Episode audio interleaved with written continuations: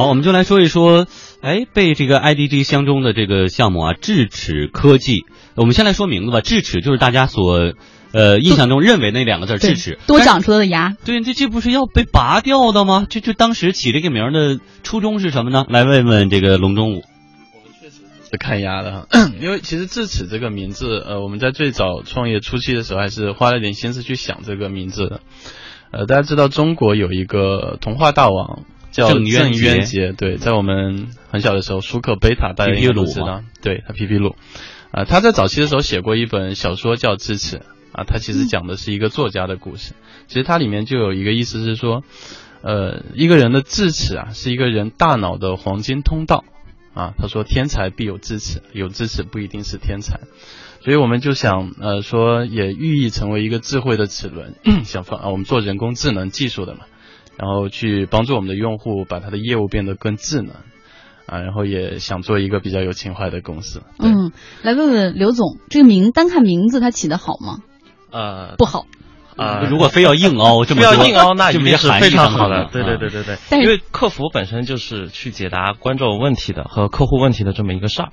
然后通过智齿呢，它是一个智慧的牙齿。那我们每个用智齿客服软件的公司呢，就相当于说每个客服都安装了一副智慧的牙齿。哎，伶牙俐齿有没有？是的，嗯，对。但是你要叫个智嘴什么的就不好听了，是吧？对，主要是发音不好听。嗯，其实还有一层意思了，因为一个人开始长智齿，通常是在他二十七八岁的时候，也是他步入。成熟人生的另外一个阶段的时候，嗯，我们也是希望能够帮助企业从一个阶段到另外一个阶段，突然间就三十而立了。对对对对。好，那我们来回归我们的老三样哈，这个人介绍和创业初心。我们知道智齿科技是四个有理想的年轻人在二零一三年开始合伙创业的。那给我们来讲讲你们是如何选择辞职创业？因为其中几个人都是在上市公司做管理哈，其实收入也挺不错的。为什么要辞职创业？而为什么要选择在客服软件领域创业呢？哎，你们的背景，呃，其实说到创业这个，非要问原因的话，我觉得一句话概括，呃，应该讲是，因为有一颗不安分的心吧。对，因为我们呃支持的这几个创始人，我们之前其实，在创业之前都已经非常熟悉了啊。我们现在的 CEO 许毅，我们现在的 CEO 呃彭伟，还包括我们现在 CTO 技术这一块的负责人吴立南啊。那我们之前呢，彭伟、许毅还有我是在同一家公司上班的同事。啊，然后技术的合伙人吴立南呢，是我们其中一个人的同学，嗯，所以其实关系很错综复杂，但是都非常亲密，非常亲密。对，为什么辞职创业？呃，其实因为我们在之前那家公司做的事情也一直都是企业服务了，然后是相对偏传统一点的企业服务啊，但是人在毕业之后做了那么五六年之后，会发现。呃，你的上升空间，你的这个上升的速度都不像你刚刚毕业那个时候的那个那那么快。你的成长，啊，人总是希望能够对对对。然后我们也觉得，在见了很多客户之后，会发现啊，有很多机会，希望我们自己也能够有机会去尝试一下，做一家企业，应该也是一件蛮有趣的事情。嗯啊，其实我们当时也想过很多方向了。啊，包括了我们去做舆情啊，甚至甚至想过去开一家火锅店 啊，对，因为其实内心更想做的是创业这件事情本身。然后做什么呢？在最开始是迷糊的，嗯啊，后来我们其实也研究了很多领域跟方向，等于这些人先确定了，然后再琢磨琢磨，哎，咱们捣鼓点啥事儿，是吧？是是是是是是，因为呃，我们毕竟专业领域还是在企业服务，在 to B 这个范围之内，所以我们最后定下来的还是去做一件呃企业服务的事情会更靠谱一些，成。成功的概率也会更大一些，嗯。啊，所以我们后来其实也是见过了一些客户，发现，呃，有些客户在客户服务这件事情上面，他们很苦恼，啊，同时又调研了整个市场，发现，呃，现有的一些服务商其实还有比较大的提升的空间和改善的空间，啊，所以我们就做了支持客服这件事情。那你们几个的教育背景是什么样的呢？啊，教育都是技术男吗？呃，不全是，不全是。呃，我们 CEO 徐毅呢，他是呃，他之前学的应该是是技术这一块，对。然后他在在这家公司之前做的是产品经理的事情，然后彭伟呢也是做的产品运营这一块的事情，包括销售这一块的事情。然后吴立南是技术的出身了，然后我呢是有技术的背景跟管理的背景，因为我学的是工商管理跟软件工程这两个专业，所以。呃，最后走了这样的情况。对，好，我们来问问投资人哈，这刘宇坤，你给我们讲讲你们是怎么认识的？他们怎么找到你们的？对，第一次第一次见到智齿的话，我印象很深啊，是在那个北京的一个咖啡厅里面，然后徐艺一个人，就 CEO 徐艺一个人，然后当时给我的印象是，是他约出来了还是就啊？当然是我约的他了，对，就是。那你是怎么发现这个项目，想到要去约他呢？对，因为正格基金投资了智齿之后，然后我们跟正格基金也有比较好的一个关系，所以说当时就介绍给了我们，然后我们是这么认识的那个智齿科技，对。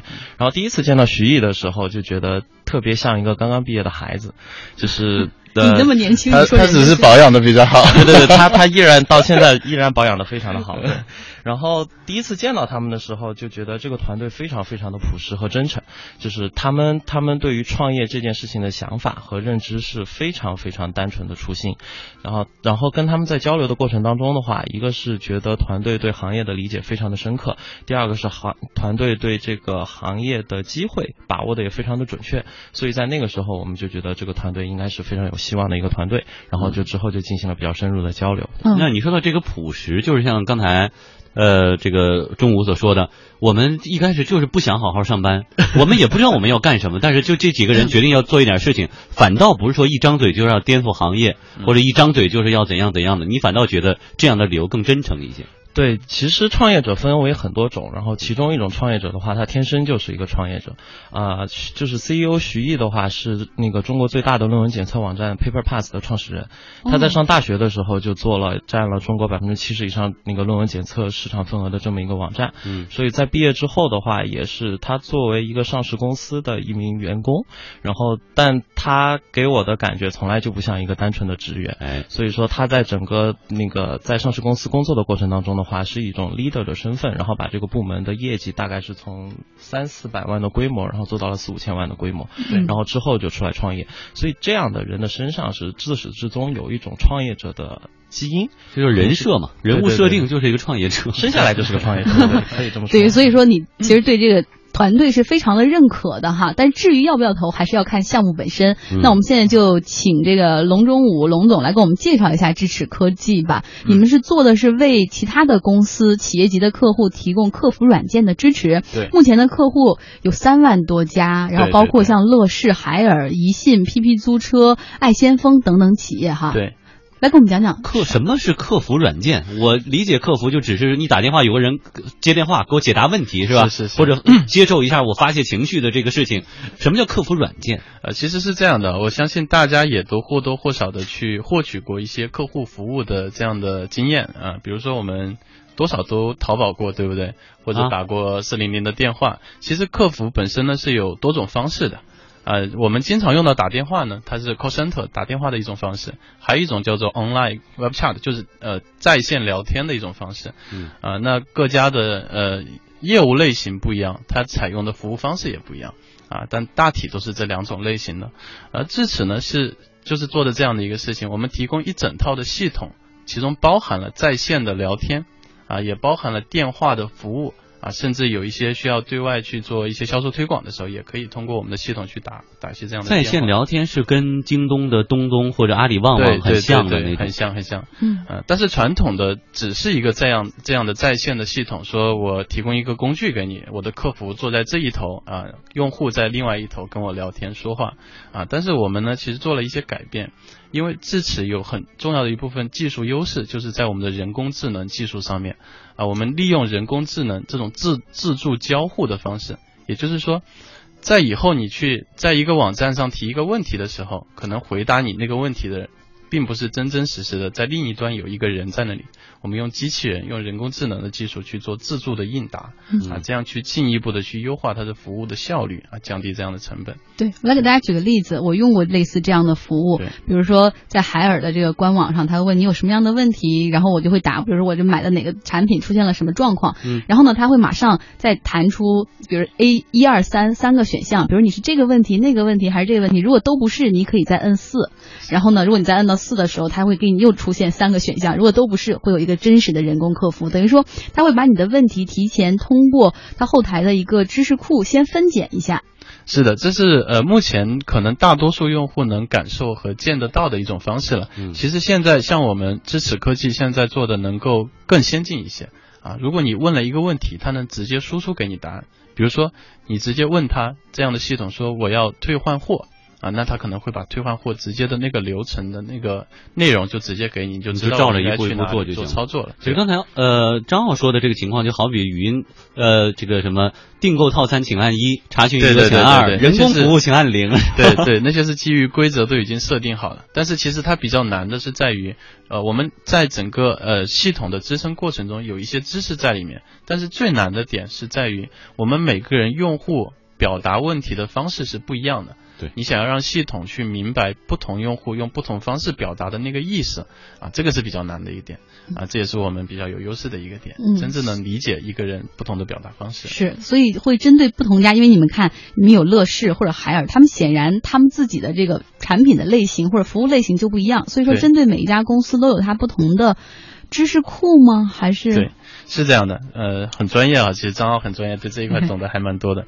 呃，我们其实提供的是一套引擎的能力了，在这种自助交互这个部分，当然我们不只包含这个部分啊，在机器人客服这个领域呢，其实支持已经做得非常好。我们提供的是一个引擎的能力，就是说我们提供了一套系统，它能够理解不同的用户用不同的方式去提问题，并且找到那个答案。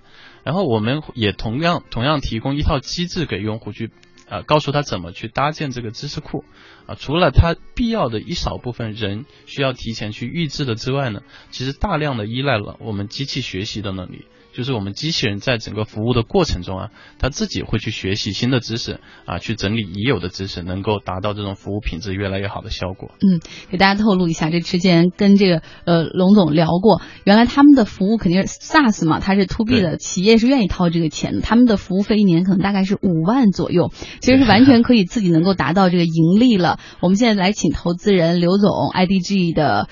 刘总来跟我们聊聊为什么要投他们呢？因为我以前跟投资人聊过，大家好像不是很喜欢投 to B 类的项目，因为规模起的会比较慢嘛，to C。对，在早期就是 to B 类的项目和 to C 类的项目比的话，就是在获客的方式上，其实跟传统的软件获客并没有发生太大的区别。对，然后因此就在早期规模化的过程当中的话，to B 类的项目往往比 to C 类的项目会更慢。但是你从 to B to B 投资支持的话，主要是从以下三个点去考虑的。就第一个是说，当中国的经济在放缓的过程当中的话，企业其实会更加关注效率的提升。那在效率的提升过程当中，很重要的一点是人力的成本越来越高。对，那如何去解决人力成本高的这一点的话，通常是采用信息化的方式去提升企业本身的效率。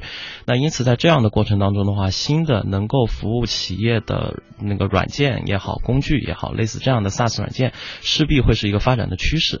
因此，服务这种中小、中小就是中等规模、中小或者中大企业的新型的这种软件公司的话，是一个非常就朝阳的一个市场。然后第二件事情是，传统的那个软件的话是不能，它的服务成本过高，所以它是不能够服务于这样的中小企业的。那因此，类似智齿科技这种产品型的企业的话，因为它的服务成本更低，因此能够很好的契合这这些企业的需求。然后第二点是说，对于任何一个企业来说的话，其实客服是它的第一需求点。因此，在你使用软件的时候，有客户我就需要有客服，因此客智齿是一个非常好的切入点。然后第三点的话，在整个客服的行业里面来说的话，中国人他是习惯是通过呃那个对话的方式去解决客服的问题，而不单单是像类似国外的企业是用邮件的方式去解决问题。对，因此客支持客服在早期通过对话的方式去切入，后续产品的完善能力这一点也是吸引我们的地方。嗯，然后你不怕？我们知道有很多公司，它随着自己企业做大，它客服一定是要自营的。然后客服的软件，因为会相有很多用户的信息在里面，它也不会交给第三方。你不怕未来会有用户的流失吗？啊、这件事情其实我们最近两年观察到的，就是社会的分工会越来越细化，就所有是外包的。对，现在其实你你看，自从云的出现之后的话，不管是存储也好，还是各种各样的企业的服务功能也好，就是所有的功能，因为我外包化的之后，它会变得更加的专业，对且我用一个统一的服务商去服务这样类似的功能的时候，它不仅更专业，它的成本也更低。其实今天你看海尔也好，乐视也好，这些大型的企业都在使用智齿的产品，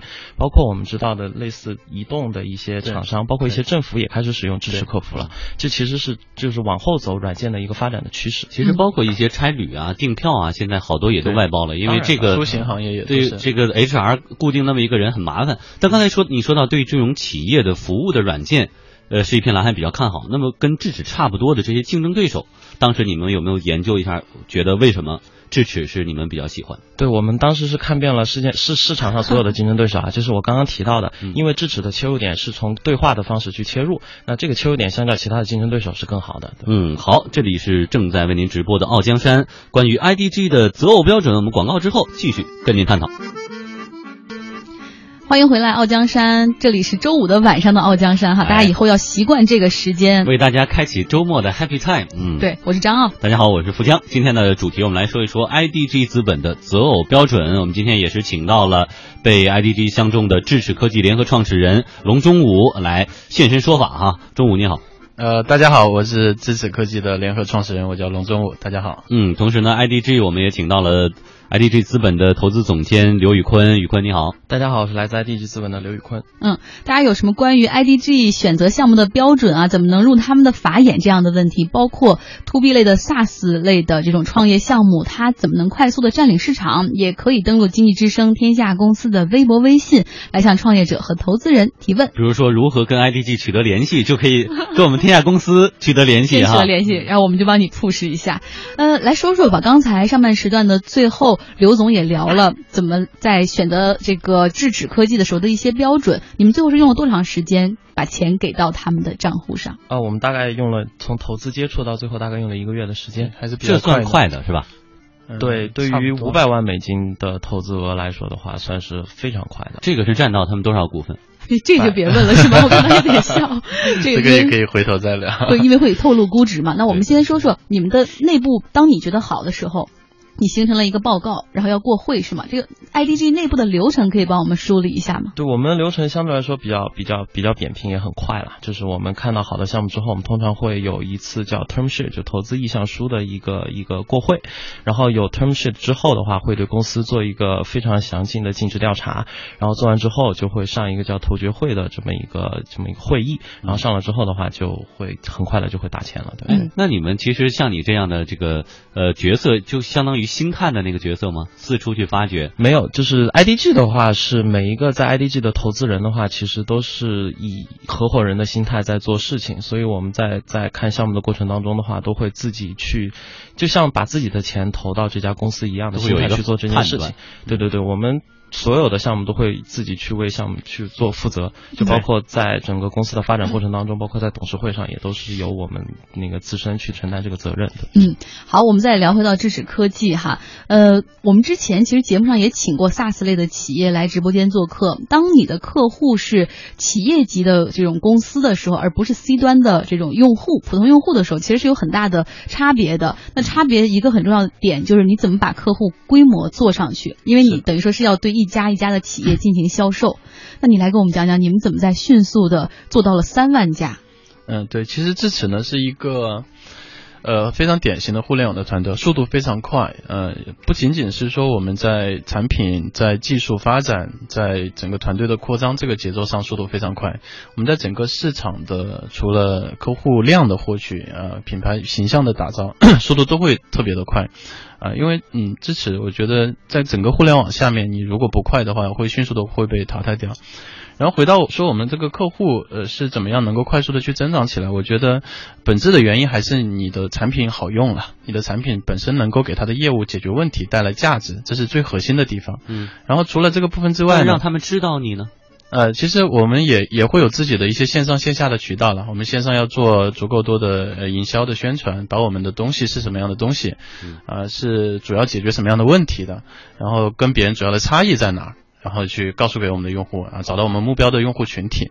然后除了这个部分之外，我们也有会有一些线下的部分啊，比如说经常行业内会有一些沙龙啊、展会啊，然后跟客户经常一起去分享啊，我们到底是什么样的东西，更多的去了解啊，我们用户在业务过程中啊出现哪些问题。对，这是一个比较良性的循环了，然后也会有一些销售会去到呃客户面前去介绍产品。嗯，反正是挺棒的，因为我们之前聊的时候，那个企业就告诉我说，说如果是 to C 的那种软件，那很容易啊，比如说你做点推广，然后用户下一个你的 app 的成本其实也很低。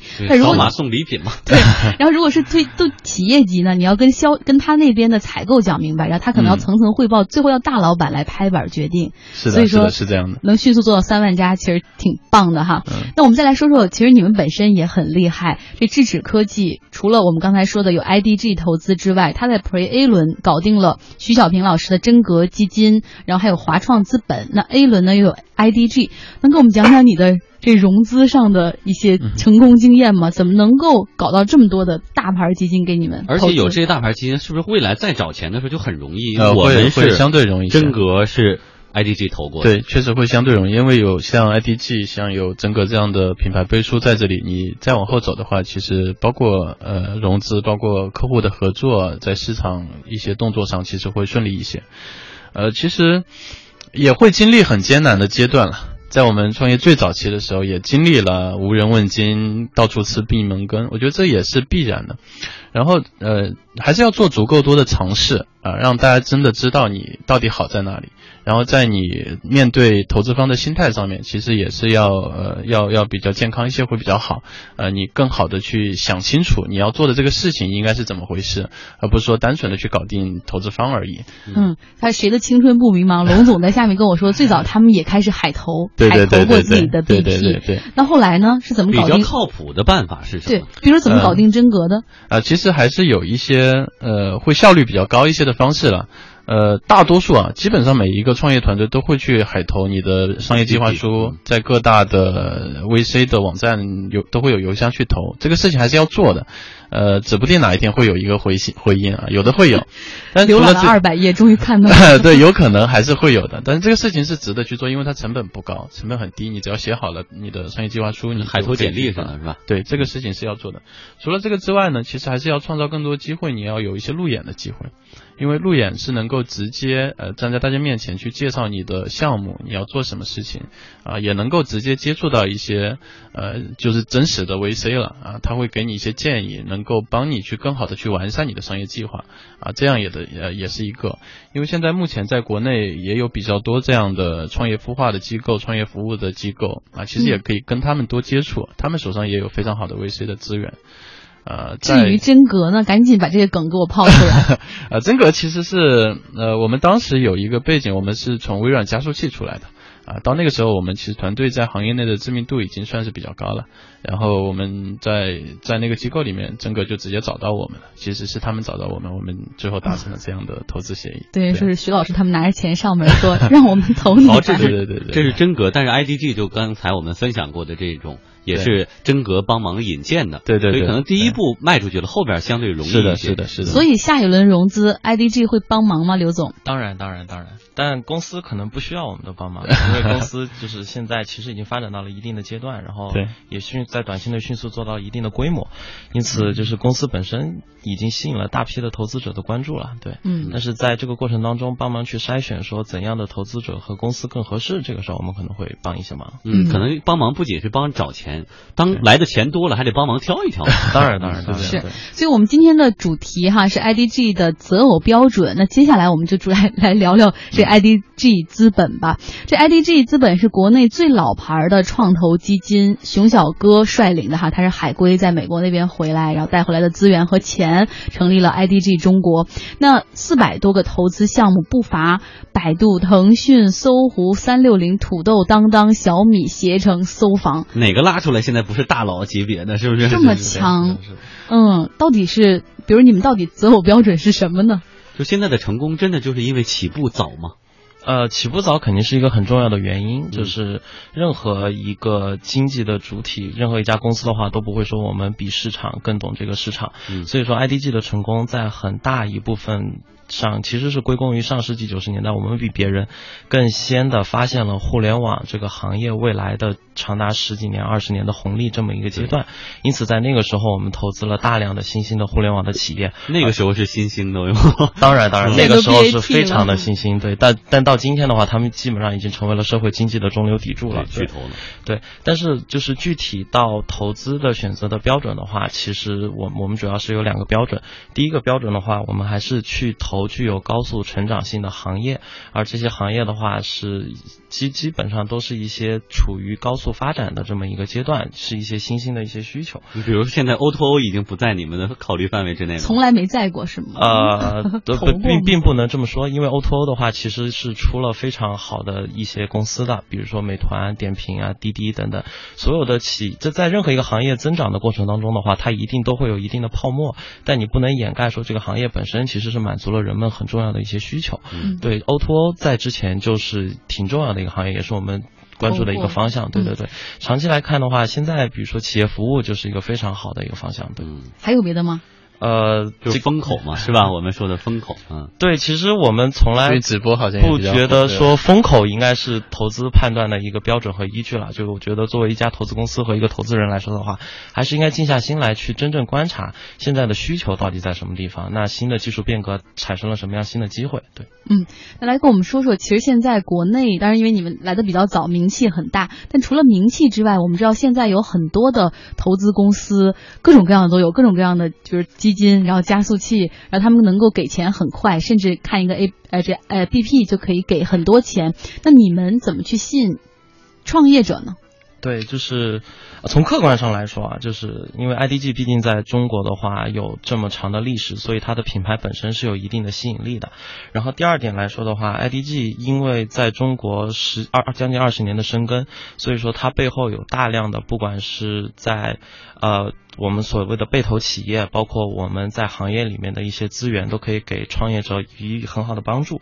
然后第三点是我们在投前投后的话，都有一个非常完善的体系。我们不仅有我们专业为投被投公司服务的 PR 团队，然后我们还有帮被投公司服务的招聘团队，然后还有被投公司一些其他的一些相关的资源对接，我们都有相关的人员去进行服务。但是最核心的还是 IDG 始终贯彻陪伴公司成长这么一个投资标准。我们从来不投那些只是纯靠资本运作去赚钱的公司。我们所有的投资的公司都是需要陪着公司一块儿的，伴随公司真正的成长。我们是我们这是我们最重要的投资标准啊，这可能也是我们跟其他那个投资企业有一些不同的地方。就是重点不在于财务投资哈。对，那我们再来说，其实这几年呢，这个创业投资也比较火爆，各路基金风起云涌，尤其对于一些早期的项目，可能没有太多人发现它的价值，但是可能有一比较好的前景。那这个时候很多钱都上去了。你们是有着比呃一个老牌儿的，有着很好的口碑，但是怎么能够快速的把这些项目揽到怀中？嗯，就是我们对项目那个来源的覆盖这件事情也是有一定经验的。就是通常来说的话，项目都会有各种各样的来源，不管是媒体的报道还是天使投资机构投资。因为我们在这个行业里面确实做了很长的时间，所以察觉风吹草动会比较快。对对对，所以我们跟这些天使机构也好，或者说媒体也好，都有一些不错的关系。对，所以我们通常都能在第一时间知道这些项目。但我觉得，就是吸引项目本身的话，还是我们自身做好投资这件事情。因为其实好的投资机构和好的项目是相辅相成的。投资机构本身是因为被投项目的成功而成功，所以说我们因为我们的投资逻辑就是伴随公司成长嘛，所以。我们还是坚持我们自身的投资方式和方法，然后争取投出一批就是优质的公司，通过这样的方式去提升自身。那关于阶段呢？比如说真格是投很早期了，比如种子啊什么的，它后面也有投，创新工厂也是各个阶段都投。你们呢？我们是，我们是一个全阶段的基金啦。就是早期的话，就是刚进国内的时候，我们主要是以天使的项目为主，然后现在的话，主要是以 A 轮以及 A 轮之后的项目为主。但是 IDG IDG 的话，不仅仅只有风投基金，然后我们还有成长型基金和并购基金，所以我们是一家公司，我们还有那个种子基金啦，就是我们对一些天使项目也会进行投资，所以我们基本上是从公司设立到最后公司的上市，我们都可以进行投资的。嗯，来跟我们再说说哈，有人呃发问了，说特别想知道投资人你一天的一个生活日程表。能跟我们讲讲吗？比如说上午在看项目，其实投资人比创业者还要辛苦，是吧？对，说到说时间其实是比较灵活的。说到这个话题，对，就 都是累是吗？对，是因为我现在其实有一点发低烧了，就是那个、对那个我们的我们的投资本身是一项事业，它不是一项工作，然后所以其实我们基本上。就是大部分的时间的话，其实跟就是我们的生活和工作是息息相关在一起的。然后通常情况下，我们基本上从白天起床之后的话，可能会关注一些行业的信息，然后从这个资讯。对对对对对。对，然后从九点钟开始的话，可能就是不和项目不断的去进行接触，不管是新的项目还是老的项目，因为做投资的话，你可能需要涉及的工作会很多，不仅仅是看新项目，还有帮助已投的公司去解决各种各样的问题和给他们提供各种各样的帮助，嗯。然后同时的话还需要去跟其他的一些呃就是项目的来源啊，包括一些可能一些行业的一些朋友去进行一些那个交流，所以说就是每天的。不会有一个非常明确的时间表，但时间都会非常的慢，对。嗯，那他就是在不停的见人，不停的喝咖啡，呃，可以喝茶。对，那还有一个问题就是关于创始人熊小哥，像他现在对于这个呃 IDG 里面的资金基金投资啊，他会参与的程度有多少？你们大概会经常开会吗？对，我们会经常开会，然后熊总对项目的参与也非常的深。对，我们在很多项目上每周都会有一个合伙人周会，然后都会和熊总去进行讨论那。这种是面对面，还是有时候也是电话会议？呃，因为你不能保证每一次都面对面，然后所以作为投资公司来说的话，电话会议的使用的效率是非常的高的。天南海北哈，我们看到有人来提问了，这个汪磊说了，请问投资人，他说他现在做的是服务中小商家的线上流量共享广告平台，也属于你说的这种 SaaS 为中小企业服务的这种公司，你会感兴趣吗？好直接呀，呃，对对，企业服就好的项目的话，我们都会感兴趣啦，然后也欢迎下来可以有机会交流。对，哦嗯，但不能说就一句话我就决定我是对，这个是实在是没法做判断的。哎，还有一个问题说，怎么联系到你们？除了联系到天经济之声天下公司这个节目组，就平时，比如说萍水相逢，大家的这种关系，有没有很熟的人来介绍？就有什么途径可以跟你们说得上话？啊、其实投资公司是一个非常非常 open 的一个机构了，对，就是我们我们的官网上有我们的你会看吗？你会看那个邮箱吗？我们有专门的人在负责这个邮箱，并分发给那个不同行业的那个够投资人优秀才对对对。然后有些时候会因为那个创始人在那个邮件中会没有留联系方式，或反反而就很可联系不上。惜，嗯，对对对对对，但所有的邮件我们是都是会看的，对。那去你们公司的大门堵你们，这种可以吗？这是一个方法，但大部分投资人是不在公司的。我们常年在各个地方就是对见各种各样的项目，人都电话会议所以这个效率我觉得是不如在邮箱投递高的。嗯对，但当然，如果你的 BP 写的不好，可能被初级的那个看邮箱的人就直接给 pass 掉了。呃，我们百分之九十九的那个发到我们邮箱的邮件，我们都会看得到。好。那另外呢，这个宿命天使恶魔，他说他请问，因为他自己也是在做软件嘛，然后他说他想问一下，你们支持服务的支持英文吗？还是如果现在一个老外打电话或者用软件进来，能不能得到解答？Hello？其实是可以的，因为在整个呃语义分析技术领域哈，其实呃英文比较简单，汉语反而更难，因为英文一个单词就是一个意思，汉语你是要把它从一段话里面分出来哪些是组合，啊都可以支持得到啊。都可以哈。对对对然后另外小 Q 想问一下刘总，说现在好像创业没有一年前火了，不知道具体在投融资上的形式啊，包括创业项目的涌现上面，您怎么看？呃，现在确实是没有去年火，就去年可能相对来说资金会更加的充裕，但是就是老牌的一些投资机构或者说大量的一些投资机构啊，其实手上还是有很多的那个资本现金的啊对对对，所以只要你愿意创业的话，其实任何时候都不晚。对。哎，那你们现在的出现的变化是出手更谨慎了，还是说出的这个额度比以前会低了？我们相对来说出手会更谨慎，但这对创业公司其实是一件好事，因为在投资前的话，双方都更加的了解彼此的话，其实是对投后会有更好的帮助。嗯，我这儿报一个小八卦。昨天有一个投资人跟我说，其实如果创业者能摸准，比如这个，比如 IDG 这个基金，它什么时候到那个投资最后的那个截止日期就比较好，因为很有可能到截止日期之前还有一笔钱没投出去，要抓紧投。有这种情况突击花钱这种情况有吗？这件这件这件事情可能就是在 IDG 身上不太会发生，因为 IDG 确实时间比较长了，然后我们的基金规模和基金的期数都已经比较大了，所以我们是一个比较健康的循环，不会产生特别突击花钱的情况。对，嗯但这件事情在投资行业确实是有的。对。嗯，好，所以就我帮你们分担点烦恼吧，是吧？花不出去给我呀。对大家也可以根据自己想要找的投资机构哈，去打听一下相关的策略。总之，今天非常开心能够请到二位来我们的直播间做客，一位是做这个 to B 的 SaaS 级的软件智齿科技做客服的，没想到客服还可以这样的做。那另外我们也听到了 IDG 的投资总监给我们讲解他们的一些投资标准。但是总之，我觉得刘总说的还是挺就是。就是模棱两可，没有给出大家具体的一二三哪些可以找我们哈，比较圆滑，都可以找我们，都可以找。有网上问了，说可以加您微信吗？可以，那个联系经济之声。好 好吧。所以今天我们非常感谢二位哈，干净利落脆啊，把这个 IDG 投资本的这个择偶标准这个告诉大家。但其实本质上一句话还是内功要好，是吧？其实真的是金子的话，很容易发光，很容易被别人发现。好，那今天我们的傲江山就到这里，再次祝各位周末愉快。